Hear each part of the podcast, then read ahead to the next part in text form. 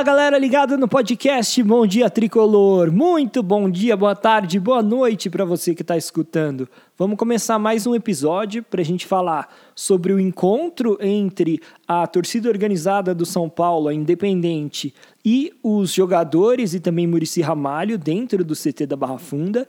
Também sobre essa situação aí do Júlio Casares está tentando se reeleger, como é que é essa história deles tentarem mudar o estatuto do São Paulo, mas principalmente vamos falar, é claro, da vitória do São Paulo sobre o Palmeiras por 2 a 0 no Allianz Parque, que deu uma, uma respirada, uma aliviada na situação do São Paulo na tabela. O São Paulo ainda está numa situação muito delicada, não é que já se livrou do rebaixamento, mas foi um passo importante que ele deu hoje, porque ele estava numa situação bem ruim e considerando também os outros resultados da rodada, né, Juventude ganhou, né, o Cuiabá também ganhou, Ceará ganhou, então times que brigam ali também embaixo para fugir da zona de rebaixamento, também conseguiram pontuar. Então foi importante para o São Paulo manter a distância para esses times que estão logo acima dele ou logo atrás.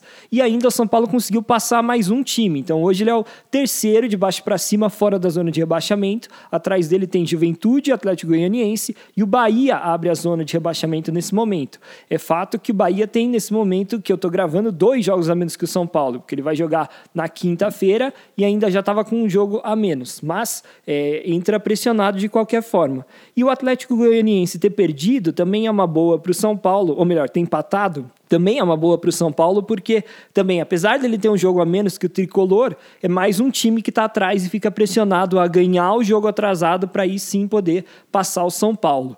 Então, a situação do São Paulo deu uma pequena aliviada na tabela. E assim, também foi importante essa vitória para a gente pensar é, em relação ao futuro do São Paulo no campeonato, porque assim, é, o São Paulo vai ter ainda um jogo, o próximo jogo dele é contra o Atlético Paranaense em casa e depois mais um jogo é, em casa que vai ser contra o Sport, que ele vai ter. Então, é, o tricolor vai ter a chance aí de marcar pontos contra adversários que são acessíveis e o fato dele ter vencido esse jogo que era, vamos dizer assim, mais improvável ele vencer, vai dar uma aliviada, porque aí ele vai entrar para ganhar essas outras partidas com um pouco menos de pressão, porque ele já não vai. É porque ao final dessa rodada, dependendo dos resultados, o São Paulo poderia entrar na zona de rebaixamento, o que colocaria uma pressão enorme para cima do time. Então, a vitória impede que isso aconteça, ou pelo menos prorroga, vai, na pior das hipóteses. Tem três times atrás do São Paulo com jogos a menos. Se eles ganharem todos esses jogos a menos, eles passam o São Paulo, mas já coloca uma pressão maior. E nesse momento, eu estou achando que o Atlético Goianiense é o time que está menos reagindo desses que estão aí atrás no campeonato. Ele está caindo né, pela pela tabela, agora ele já é o primeiro fora da zona. Então o Bahia tem reagido, o Juventude tem reagido e o Goianiense nessa última rodada empatou contra o América. Então não é que a situação está tão fácil assim para o torcedor do, do time goiano. Bom, como é que foi essa partida, essa vitória do São Paulo por 2 a 0 contra o Palmeiras? É verdade que o Palmeiras deu uma facilitada, porque ele não entrou com o seu time titular ou com os melhores jogadores. Então, Scarpa começou do banco de reserva, Zé Rafael, Rafael Veiga, é, o Rony também. E o Dudu não jogou também porque tinha levado o cartão vermelho contra o Fluminense, estava suspenso. Mas o São Paulo não tinha nada a ver com isso. Mesmo assim, o time do Palmeiras é forte, né? Tem jogadores é, muito bons, reservas. Então, é, o Scarpa também jogou, né? Tinham outros jogadores ali, Patrick de Paula tal. Mas o São Paulo foi bem. Assim, no comecinho do jogo, o Palmeiras até deu uma assustada nos cruzamentos perigosos para a área. Mas eu achei que o time do Palmeiras entrou meio sem aquela fome de vencer. Parece que parecia que eles estavam achando que eles iam ganhar o jogo a qualquer momento. Então eles entraram num ritmo não muito acelerado. E a gente sabe que o time do São Paulo, é, por exemplo, ele sofreu muito contra o Flamengo. Um dos motivos é porque o time do Flamengo entrou a mil por hora, entrou pilhado, e o time do São Paulo naquele ritmo meio lentão. Então, o São Paulo é, ter enfrentado um time que também não, não impôs um ritmo tão forte desde o início, deu uma confiança para que o time conseguisse sair jogar, sair jogando. Então, por exemplo, é, a linha de defesa do São Paulo nesse jogo tinha o Miranda e o Arboleda. Nenhum dos dois é muito rápido para sair com a bola. Então, se pressionar ali, né, se você colocar um time pressionando a saída de bola do tricolor, é, a zaga vai ter dificuldades, pode entregar o ouro em algum momento. Mas pelo fato do Palmeiras dar tanto espaço, o São Paulo conseguiu encontrar ali lacunas para conseguir é, criar jogadas de gol. E aí saiu ganhando num lançamento que tem uma casquinha de cabeça do Luciano. E aí o Gabriel Sara fez uma jogada espetacular e, um golaço né, no, no Allianz Parque. Então, um belo gol do Sara.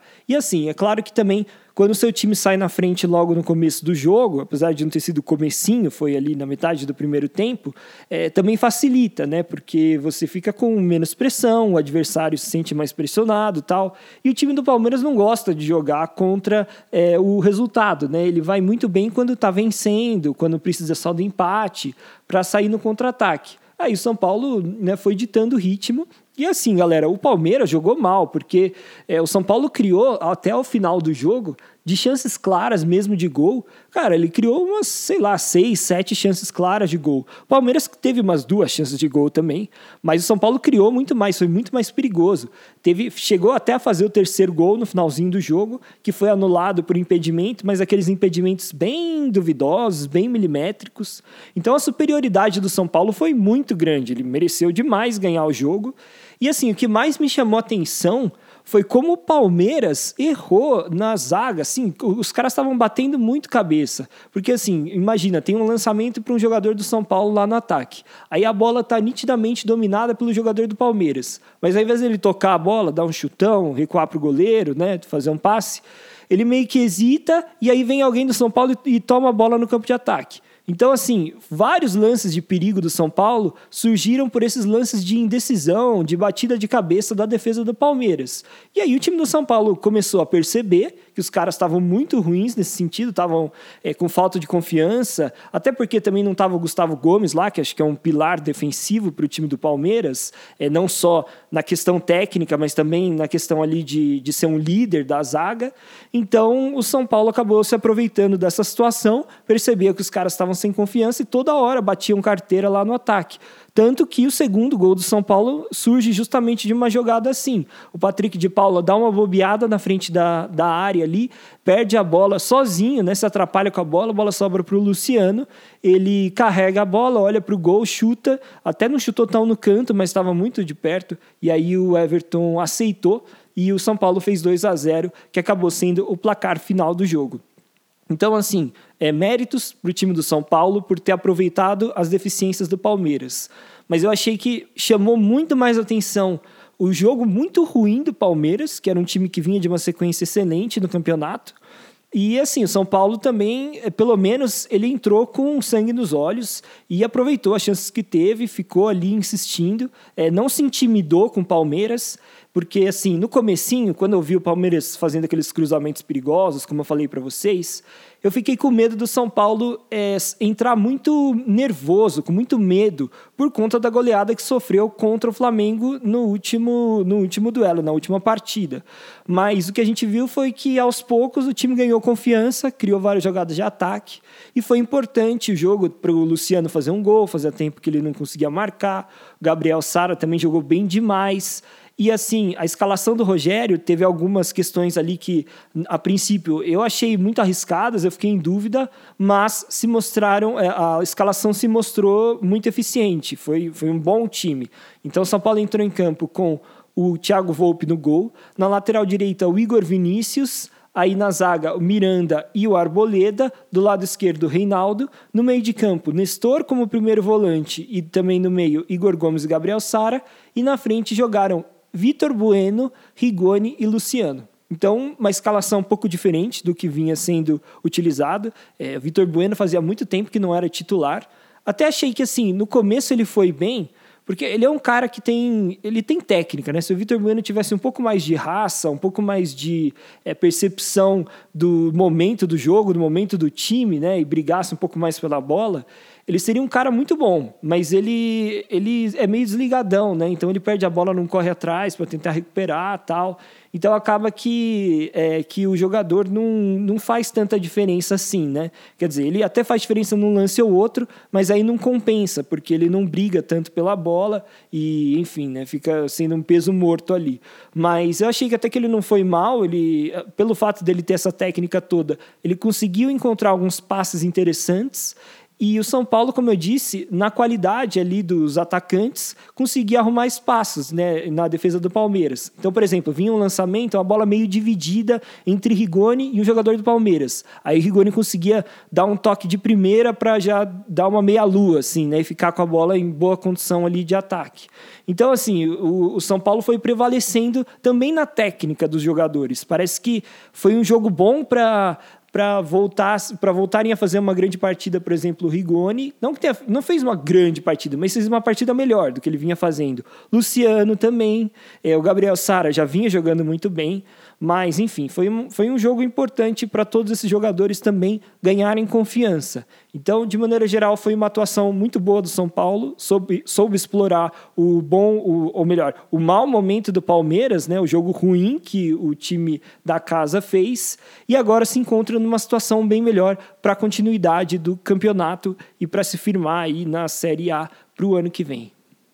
Bom, vamos passar agora para a entrevista coletiva pós-jogo com o técnico Rogério Ceni. A primeira pergunta foi sobre o jejum de gols e assistências do Rigoni. E aí questionaram: Rogério, ao que você atribui essa má fase do atacante argentino?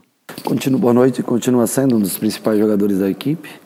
É, eu atribuo a lesão que ele sofreu. A volta da lesão é sempre mais complicada, a parte física é comprometida. E hoje ele fez o melhor jogo, na minha opinião, desde que nós estamos aqui. Participou muito mais, jogou mais próximo ao gol, fazendo muito facão em direção é, ao ataque adversário. Ele tem sido muito útil, hoje foi mais útil do que nunca. Eu tenho certeza que será importante nessa, nessa reta final, nesses últimos cinco jogos. Independente de gols, a participação de um atleta, ela, ela não se dá, ou a valorização de um atleta não se dá só com o gol, se dá em tudo que ele representa para liberar companheiros para que cheguem até até a frente do gol. Na sequência, questionaram: Rogério, o Arboleda foi muito bem nesse jogo e ele está com contrato no fim. Você já falou com a diretoria que você gostaria da permanência do equatoriano? Hum, sim, sem dúvida. É um jogador que é, é extremamente importante. Foi, foi muito profissional dessa vez, porque ele, ele, nós falamos com ele ontem. Ele chegou hoje por volta de meio-dia lá no CT. Eu até estava, coincidentemente, estava no estacionamento e ele chegou. Eu conversei com ele, descansou à tarde, veio para o jogo à noite. É essencial, especialmente porque é um jogador de muito boa bola aérea, né? E nós precisávamos, porque nós não tínhamos um time tão alto hoje. É, e é importante sim que ele fique para o ano que vem. Acho que a diretoria está tentando, conduzindo da melhor maneira possível, para que eles cheguem a um acordo. Acho que o contrato vence no meio do ano, se não me engano, né? Então, a direção, dentro da, da maneira que é possível, dentro das condições financeiras que o clube tem, está tentando está tentando fazer o máximo para que ele fique junto com a gente no próximo ano. Eu, acho que o presidente já declarou isso, e eu também, todos nós somos muito favoráveis a, somos muito favoráveis à, à permanência dele. Rogério, a equipe teve uma postura totalmente diferente em relação aos últimos dois jogos. Criou e finalizou mais. Gabriel Sara fez uma partida que remete à sua melhor fase na temporada passada. Foi uma mudança tática do time que facilitou o jogo desse jogador? Não, acho que fazer uma comparação com o jogo do Flamengo é impossível, porque nós tivemos é, 95 minutos do jogo, 85 minutos do jogo com um jogador a menos. Então, em 10 contra 11 contra o Flamengo, você não vai conseguir fazer muita finalização, não vai ter muita chance de mostrar seu futebol. No jogo anterior contra o Fortaleza, uma equipe bem, bem fechada, que marca bem, é, dificulta as finalizações, assim como nós também dificultamos muito o trabalho do Fortaleza. Agora, hoje remeteu muito aos quatro primeiros jogos que nós tivemos. Acho que até o sistema mais parecido com os três primeiros. E nós conseguimos hoje é, jogar de maneira melhor.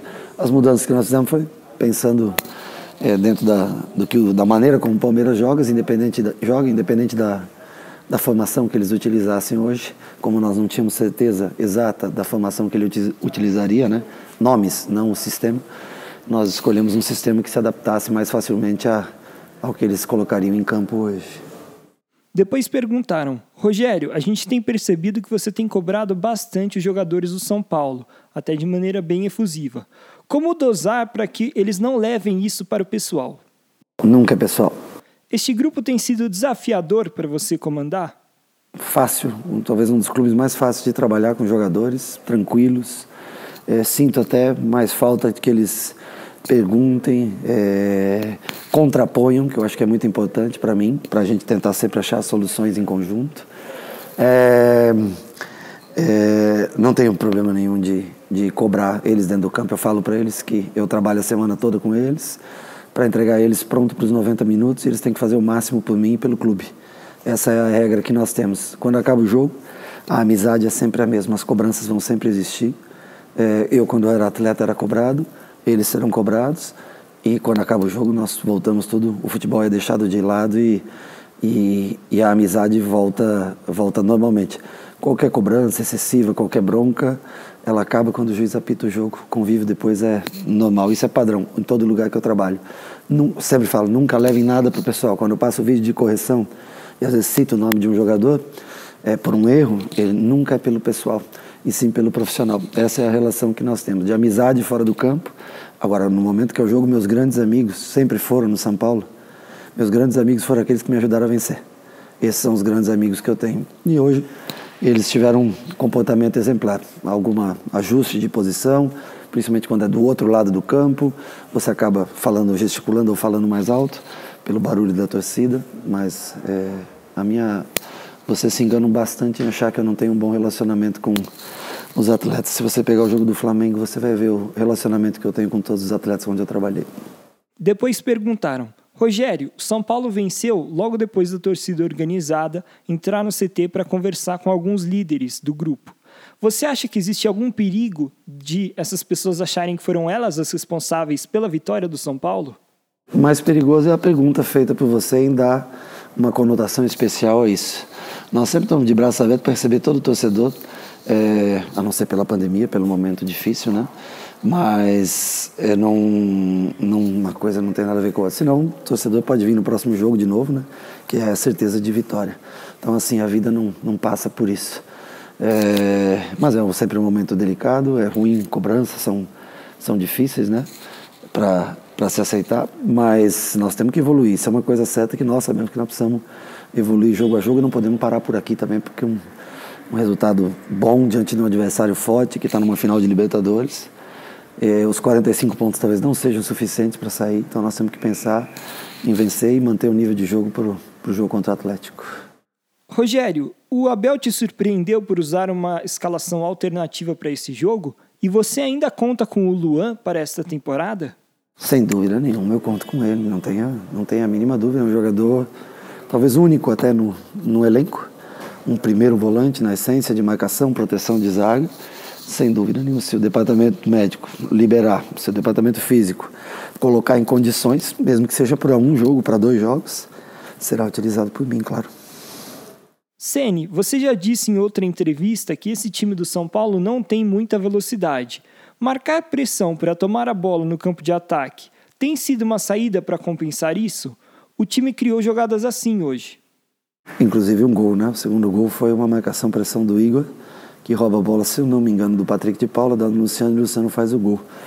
Quando você não tem velocidade, o mais interessante é, é você tentar marcar pressão para roubar a bola no campo do adversário.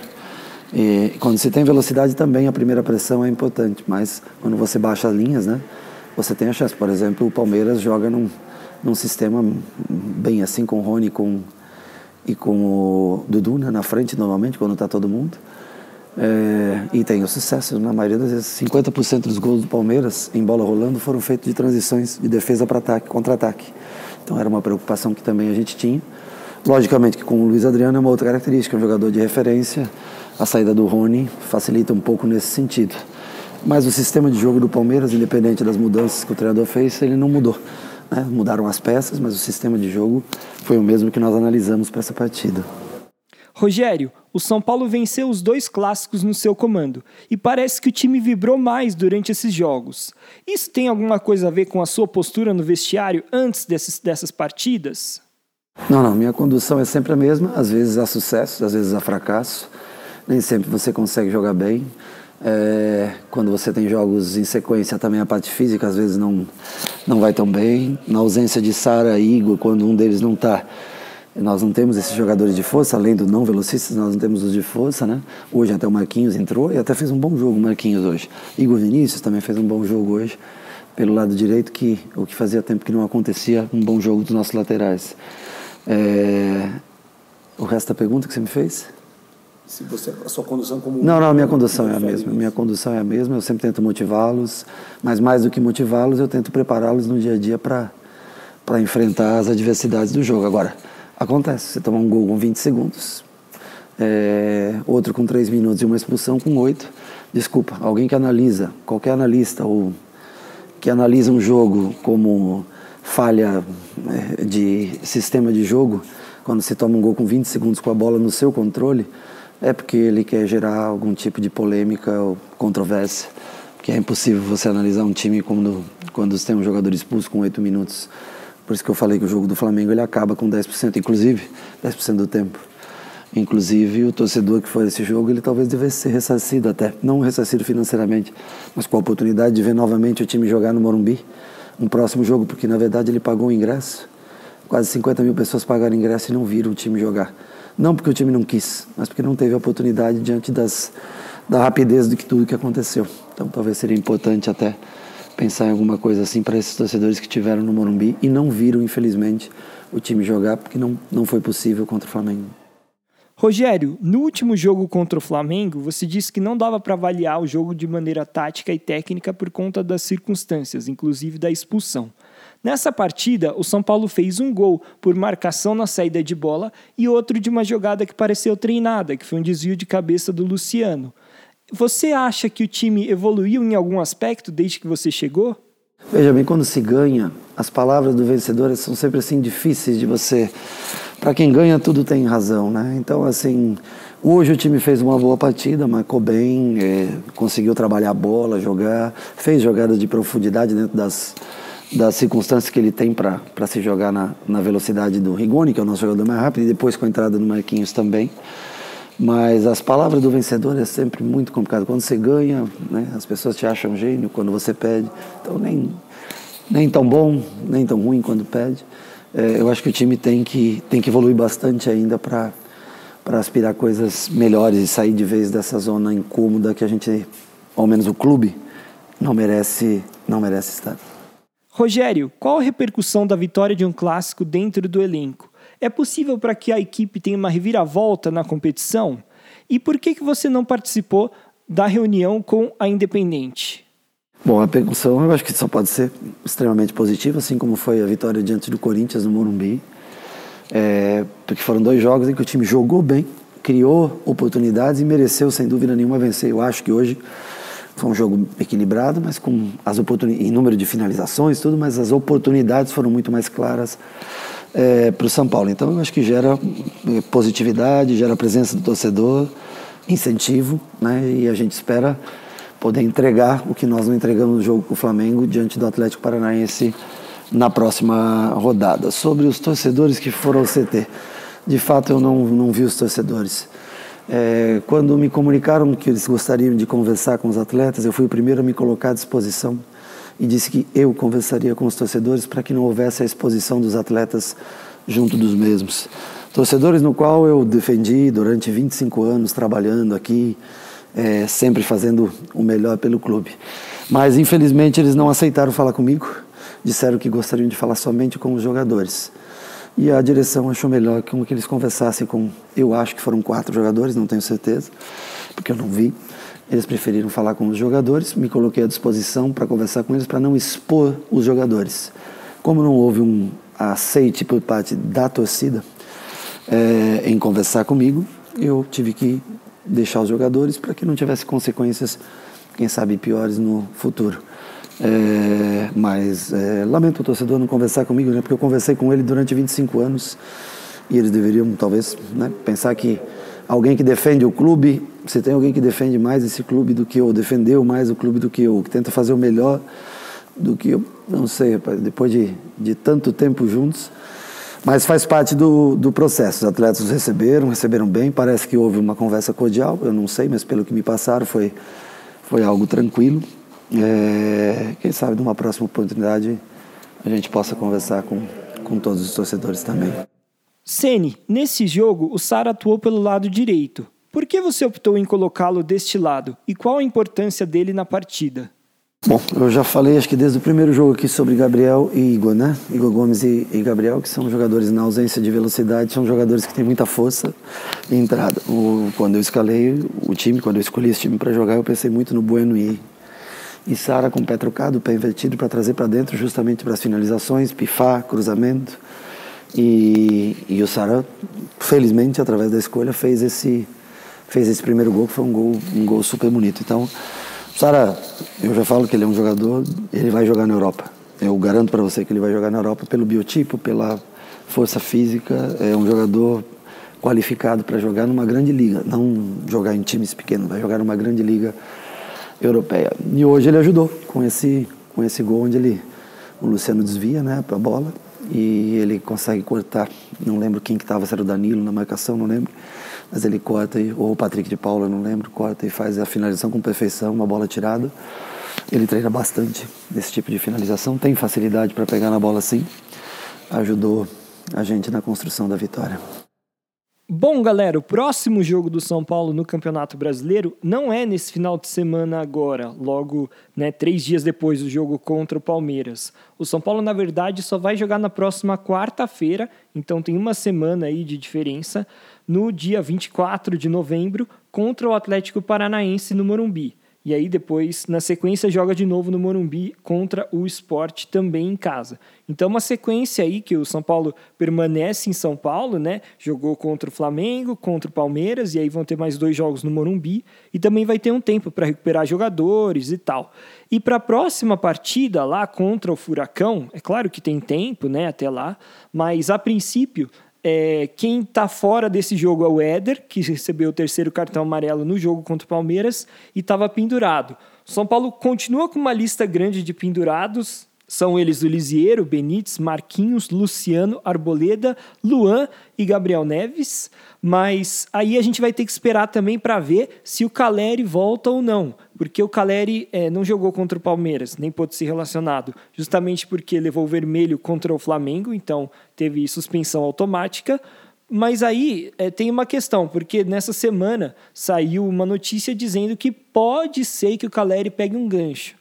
Então, se ele pegar um gancho aí, né, ficar pelo menos mais um jogo fora, não vai poder jogar contra o Atlético Paranaense. Mas essa decisão também tem que sair logo, né? Tem que sair antes do jogo contra o Furacão para a gente saber é, se o Caleri vai poder jogar ou não. De qualquer forma, o Éder está fora. Se tiver o Caleri fora também, mais uma, é, mais uma baixa para esse jogo. Mas pelo menos a gente viu o Luciano e o Rigoni jogarem melhor do que vinham jogando nas últimas partidas. Então podem ser opções boas aí para o ataque. O Marquinhos também não foi mal. Outro fato que chamou bastante atenção do noticiário do São Paulo nessa semana foi um encontro entre 10 membros da torcida organizada do São Paulo a Independente com alguns jogadores e o Murici Ramalho. Né, o que aconteceu foi o seguinte: depois da, da derrota do São Paulo por 4 a 0 para o Flamengo no domingo, na segunda-feira, esses membros da torcida organizada, esses 10, foram até o CT da Barra Funda conversar com é, Miranda, Reinaldo, Luciano, Bruno Alves e Murici Ramalho. A princípio, os membros da organizada eles tinham combinado já com a diretoria do São Paulo né, eles tinham feito um pedido, na verdade, de conversarem com esses, além deles com o Thiago Volpe também, que acabou não indo, e com o Rogério Ceni, que também não compareceu a essa reunião. Uma coisa que é bem importante a gente deixar claro nesse acontecimento é que quando a gente fala de torcida organizada no Brasil, tem muito preconceito em volta desse tipo de, de organização, né, de instituição. Porque, assim, é, muita gente associa a torcida organizada à violência no futebol quando na verdade isso é uma generalização, é um preconceito. As torcidas organizadas, de uma maneira geral, não só do São Paulo, do Corinthians, do Palmeiras, etc., elas têm é, um papel social, inclusive, elas fazem projetos sociais para ajudar a comunidade. E elas, em sua grande parte, é formado por pessoas que de fato apoiam um time, que fazem, que levam aqueles instrumentos nos jogos para ditarem o ritmo da torcida durante os jogos e são muito importantes para é, darem o clima do estádio, né? E, em sua grande maioria, como eu disse, é formado por pessoas que não, não são bandidos, que não cometeram crimes, que não são violentas. Existe sim o problema da violência no futebol entre torcidas, a gente não pode achar que isso é uma mentira, mas é importante a gente dizer que é um um grupo pequeno em relação ao todo, e também existem torcedores que cometem atos é, deploráveis que são parte de torcidas organizadas e que não são parte também. Né? Existem outros torcedores que também fazem esse tipo de coisa. Então, dito tudo isso, o que eu quero dizer é que é, essa notícia muitas vezes foi veiculada na, no noticiário aí esportivo como ah, né, os baderneiros foram e entraram no CT da Barra Funda. Mas vamos deixar bem claro o que aconteceu. Não houve protesto na frente do CT do São Paulo e nem houve um, é, algum tipo de invasão ou, ou de violência para que eles entrassem lá. Muito pelo contrário. Na verdade, o que acontece é que o São Paulo, Júlio Casares também, ele entende que é importante você conseguir dialogar com vários setores que envolvem o futebol é, e que não necessariamente estão dentro do clube. Então, o torcedor é uma parte fundamental para o São Paulo e para qualquer clube de futebol. E é, ele entende que é importante haver um diálogo entre, é, por exemplo, as lideranças da torcida independente, que é a torcida organizada mais importante do São Paulo. Então, existe uma comunicação lá entre diretoria do São Paulo, membros do, que, né, que trabalham dentro do São Paulo e esses líderes da torcida organizada. E exi existe um diálogo constante. E aí o que aconteceu foi que houve um pedido totalmente polido, né, totalmente válido por parte desses torcedores de conversarem com alguns líderes dentro do São Paulo. E aí o, o, São Paulo aceitou. O São Paulo fez o convite oficialmente. Falou, né, estabeleceu um horário, tantas pessoas, para não virar também uma baderna. Tem a questão sanitária, então pediram para que eles fizerem testes antes para ver se estavam né, livres de Covid e tal. E aí os caras foram convidados e foram lá dentro do São Paulo e conversaram. E até onde a gente soube, foi uma conversa totalmente é, educada, assim, uma conversa numa boa, não foi nada exaltado de cobranças e tal. É, na verdade, a torcida se comprometeu, né? Disse que vai continuar apoiando o São Paulo durante os jogos, que ela sabe da importância que é apoiar o São Paulo mesmo durante momentos ruins. E se vocês não perceberam, durante o jogo contra o Flamengo, por mais que o cenário do jogo fosse horroroso, a torcida independente do São Paulo apoiou no máximo que conseguiu durante os 90 minutos.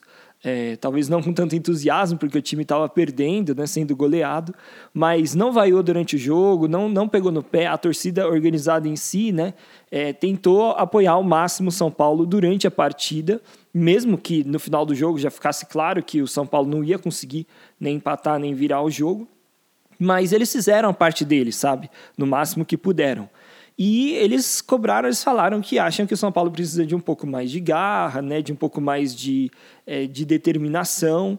E parece que houve uma troca legal ali. O Murici Ramalho e os jogadores que representaram ali o elenco do São Paulo foram bem ali na, é, na, na, conversa. Não teve nenhum tipo de desavença, nada que, que criasse um, um clima ruim.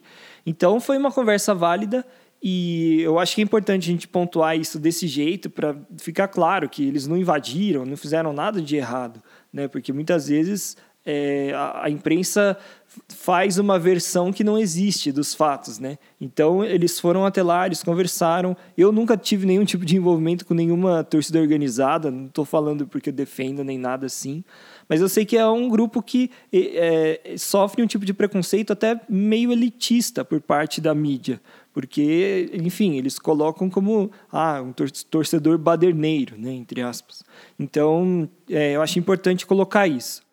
E ainda em relação a esse encontro, também é importante a gente pontuar que a torcida organizada escolheu, né, quando ela, ela fez o pedido de quem com quem ela queria falar, ela teve o cuidado de, por exemplo, não colocar nenhum jogador das categorias de base, né, como Lisieiro, Gabriel Sara, é, Igor Gomes, justamente porque eles entendem que são garotos e talvez um encontro desse, por mais que fosse é, uma conversa e não uma cobrança exacerbada pudesse deixar os garotos instáveis. Eles sabem que eles tiveram cuidado de pegar ali os líderes do elenco, os caras mais experientes, os que né, já têm uma vivência no futebol, justamente para não atrapalhar, sabe? A ideia deles era, era conversar mas também eles sabem que se eles fizessem uma, uma, uma cobrança muito exacerbada, ainda mais com jovens, isso poderia, o tiro poderia sair pela culatra, sabe? Você poderia acabar é, né, só prejudicando e colocando mais pressão em cima do time.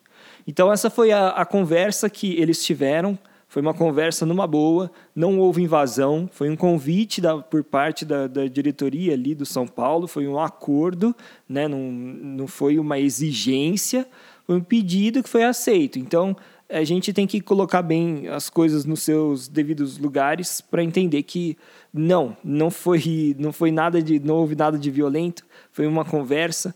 E eu sou sempre a favor das pessoas poderem conversar, né, das pessoas poderem dialogar e expor a opinião delas, desde que seja de uma forma respeitosa porque afinal a gente vive numa democracia, então se o cara que está lá no canal da TV, né, ele está falando a opinião dele sobre os jogos, sobre o São Paulo, diretoria e tal, o torcedor também tem o direito de expor a opinião dele, desde que, claro, seja de uma forma razoável. Então, eu não vejo problema nenhum, né? Eu aqui, como alguém que faz um podcast, inclusive, não posso dizer que eu sou contra é, o diálogo, né?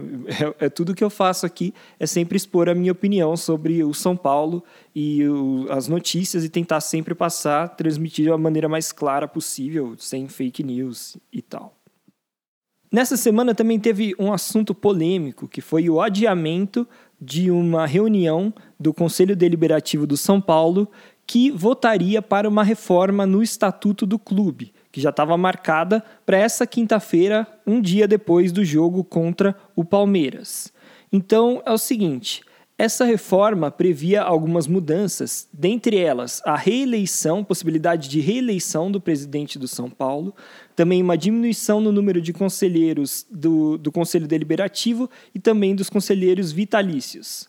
Na prática, é, o que há de mais polêmico nessas propostas é a possibilidade da reeleição do presidente porque com isso o próprio presidente Júlio Casares poderia se beneficiar dessa nova regra e se reeleger. Então ele poderia ampliar o seu mandato. Mais ou menos parecido com o que ocorreu na época que o Fernando Henrique Cardoso foi eleito presidente do Brasil.